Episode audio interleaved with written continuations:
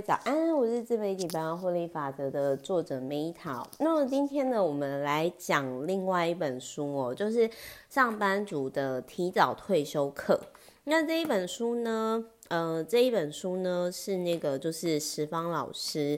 他除了财务家庭课的那个理财课之外呢的另外一本，哈、哦，另外一本就是。如果我觉得这一本书应该是这么讲，哎、不好意思，各位有点背景音，因为我现在就是，你知道我现在就是一边在讲的时候啊，然后同时呢，就是 一边一边一边在一边在就是闲不下来，就是移动没有啦，因为我们今天就是要离开饭店，然后所以就是呃，我我现在同时，可是我又突然想到这个一定要跟大家分享，所以就。有点 podcast 当直播录吼，大家请多包涵没看到，我声音会尽，我声音会尽量小声一点哦。如果背景音太重的话，请再跟我说。好，然后我先讲一下，就是说十方老师呢，就是他这本书吼，很适合怎么怎么使用呢？这本书其实在我看完之后，我感觉是就很像。呃，你比如说你看完那个，我我也会把那个杨应超老师的《Fire》的那一本，就是提早退休那一本书，我会放在连接下方，你可以 A/B test。因为杨应超老师的《Fire》的提早退休的那一本书呢，就是他会他有一张表格。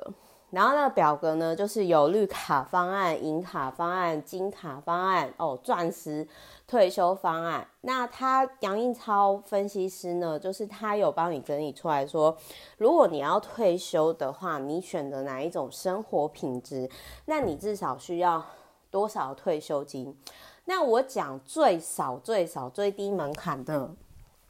退休方案，就是绿卡方案哦，是大概六百万。好，那六百就是最那个表格的最最右边。我我个人觉得啦，我个人觉得杨应超呃分析师的，就是美国分析师的那一本书，就是说他估算出来在呃你上班族你最低的退休门槛，然后绿卡方案是要六百万。那当然就是什么钻石方案，我们就是先不提。好，不过杨应超分析师的那一本退休方案呢，你看完之后你会有一个。一个点，对于多数的二十二 K 上班族来说，就是可能是刚刚上班人或者是理财小白的时候，你会有一个问题，就是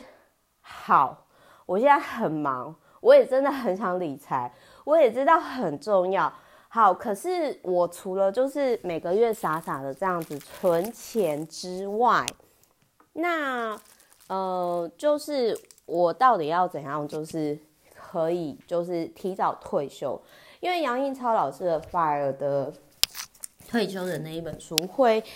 有一点，因为毕竟他就是多数的时间是在美国，所以你看完的时候，其实你会有一种就是不太，就是会不太接地气，就是你会觉你会知道说，对了，概念我知道，but how how to do，我该怎么做，就会卡在这里哦。那我觉得十方老师的这一本书，就是刚好他就可以就是补全，特别是呃女性上班族的这个 gap，就是说好，那在台湾该怎么做，有哪些方法我可以做。所以如果你今天你看完杨应超先生的 Fire 提早退休，你真的很想要提早退休。你想要跟 Meta，或者是你想要跟就是呃其他的朋友一样，就是说做自己想做的事情，然后就是呃就是跳脱，就是可能被公司绑住的状态。好，那那这一本书我觉得可以，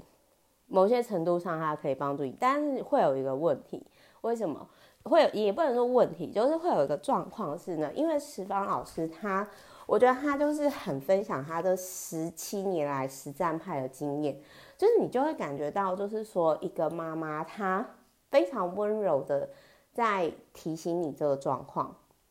可是毕竟是十七年前，你就是那种感觉，就是很像说你你在十年前买房跟现在买房的状态会一样吗？就是景气是会循环的。那你如果你今天是在景气低的时候做景气高的时候应该做的投资，那各位知道就是说那个投报率其实不会那么好，甚至是呃不会获利。所以我我会觉得说，就是十方老师他讲了大方向的概念，就是都很棒。就是像比如说，嗯，他有提到说信用卡的问题啊，其实信用卡之前我在。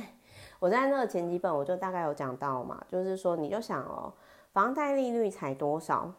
你今天用房贷贷出来的钱去花，之后去还，跟你刷信用卡的钱大概是十几趴，好，不要说十八趴、十三趴好了，哎，那都是超过五六倍的钱呢。那所以你越刷信用卡或者是呃卡债的那些，其实你只会越刷越穷哦。那当然还有就是像我觉得十方老师他在这本书里面有讲到一个很有趣的一个点，就是他有提到说，比如说你如果今天是四十岁，就是他有一个公式，各位有兴趣可以买十方老师的书来看，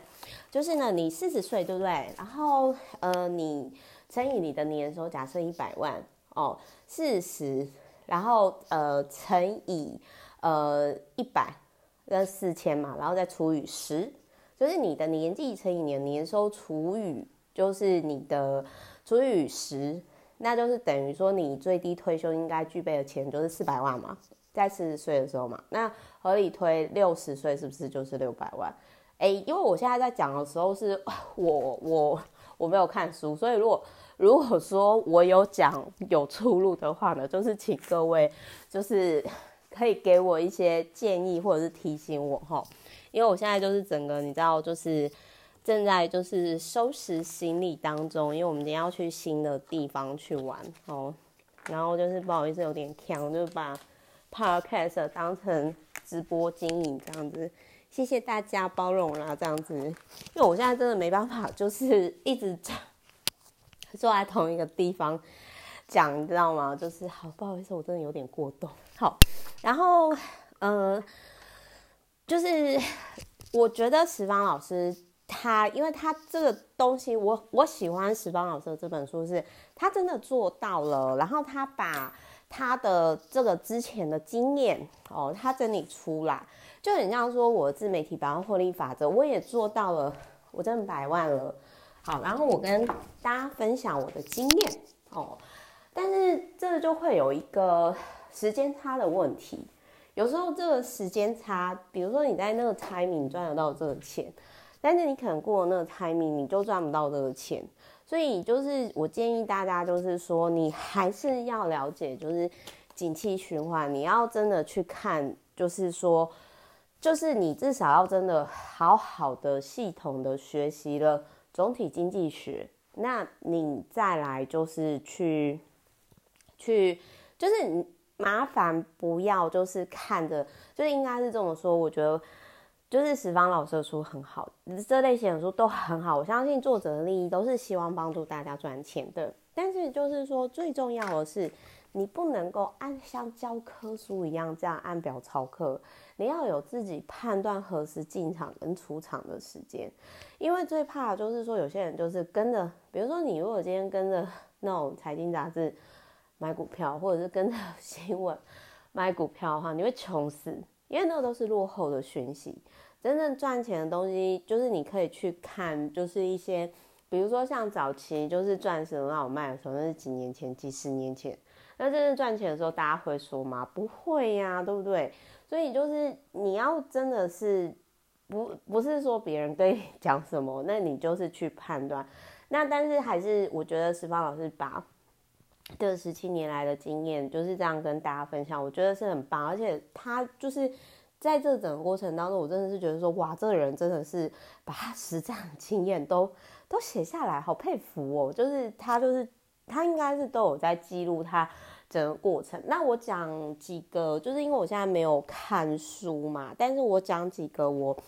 比较有印象的点，好，比如说他就有提到说。他有两个小孩，然后他就有被动收入至少要两百五十万，他才敢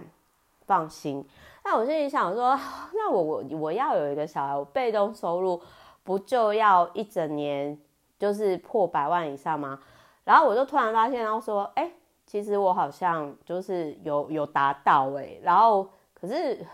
可是我我不太想生，因为我就就是我就觉得说，就是嗯。我我觉得这个有机会，我再讲我对小孩子的看法好了，因为我觉得可能也是因为我自己童年不快乐的关系，所以我就会觉得说，我很担心说，呃，我不懂得好好爱小孩，然后小孩子遭受我曾经童年的痛苦，那种痛苦不是肉体上或经济上，那种痛苦是。我爸妈不支持我，感觉我活得像孤儿，感觉如果我生到一个像我一样这么难搞的小孩的话，而且我觉得很有可能现世报，你知道吗？所以，呃，我觉得这个是另外一个议题，有机会我们再讲好。而且这个很久了啦，就是我还是很谢谢大家听我 murmur 碎碎念。那我我要讲的是说，呃，石方老师那个时候就是这个讲说他两个小孩子他两百五十万的被动收入，我觉得这一点很有趣。然后他有提到说。我跟他的不同做法是，他第一家公司他自己去报账，他没有请会计师。可是因为我看了太多经验了，就是我在开公司之前，我我在一家公司当顾问，然后我看了那个老板 怎么赚钱，然后就是怎么怎么怎么赚钱的过程，那我就会我就会想说，我那时候就想说，嗯，好，我觉得我一开始一定就是要请会计师，请律师。就是反正我经济状况是可以允许的，那事实上也证明了，就是有我我觉得就是说，老板最重要是专注在赚钱，你不要做抢别人饭碗的事情。所以就是 这个部分是我跟我我蛮佩服，就是石方老师跟可能有些老板他们就是会会自己去记账，呃，就就是等于说就是做会计师。的事情我不会做，就是我的做法可能就比较不一样。那他还有提到说，他第一家公司是十五年前，可是他一直过十五年后，他才开清洁公司。还有，因为他自己有去学装修，那装潢以后呢，就是房子的租金啊，然后还有什么，就是多了两百万。那这告诉我们什么？就是你不能说有人假或者是假掰。因为人就是在不了解你的状况下，他只会看外表，不是吗？就是只会看包装啊。当然，你如果过度包装，你没有料，那你你当然这个就是 这个也是呃，就是过犹不及嘛。所以最重要的是，就是说你要知道说，在商场上适当的包装很重要，但是不要像有些日本产业，就是过度包装，这样就好了。哦，凡事凡呃凡事都。过犹不及。好，那还有就是，她那个时候是她有提到说，她跟她老公呢，呃，就是她老公有糖尿病，然后大概就是呃四十岁以后，然后他们就觉得说，啊，这样这样不行啊，我们要我们要就是呃过就是健康才是最重要。其实，那你就可以从这边判断出来说，人体的衰落后。大概是从四十岁开始，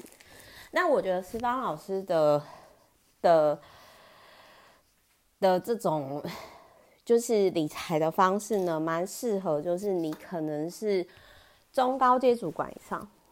然后你真的想要在四十或者是四十五岁之前退休，达到像杨应超老师那种 FIRE 最低绿卡标准哦，过得过得还行。就是你也没什么物欲，没特别想要花钱，然后希望小孩子健健康康、平平安安长大，然后自己很健康，然后想去哪里就去哪里。那我觉得就是杨英超分析师，就是美国杨英超分析师的《FIRE》，就是财务自由的那一本书，结合石方老师的这一本书，然后你又是在二十几岁刚出社会的时候，呃，或者是好，你现在三十，三十到四十这个论据你真的要好好的思考。你的职业生涯的时候，OK fine，这一本书超这两本结合在一起，你会觉得非常非常的互补。但我会觉得说，在资本的社会当中，就是呃，如果你有更清楚知道你要过什么样的生活，然后你倒退回来，那你就会嗯、从现在开始，每一天你都会很有动力的，就是就起来。而不是就是哦，我不想上班，我觉得好累，就是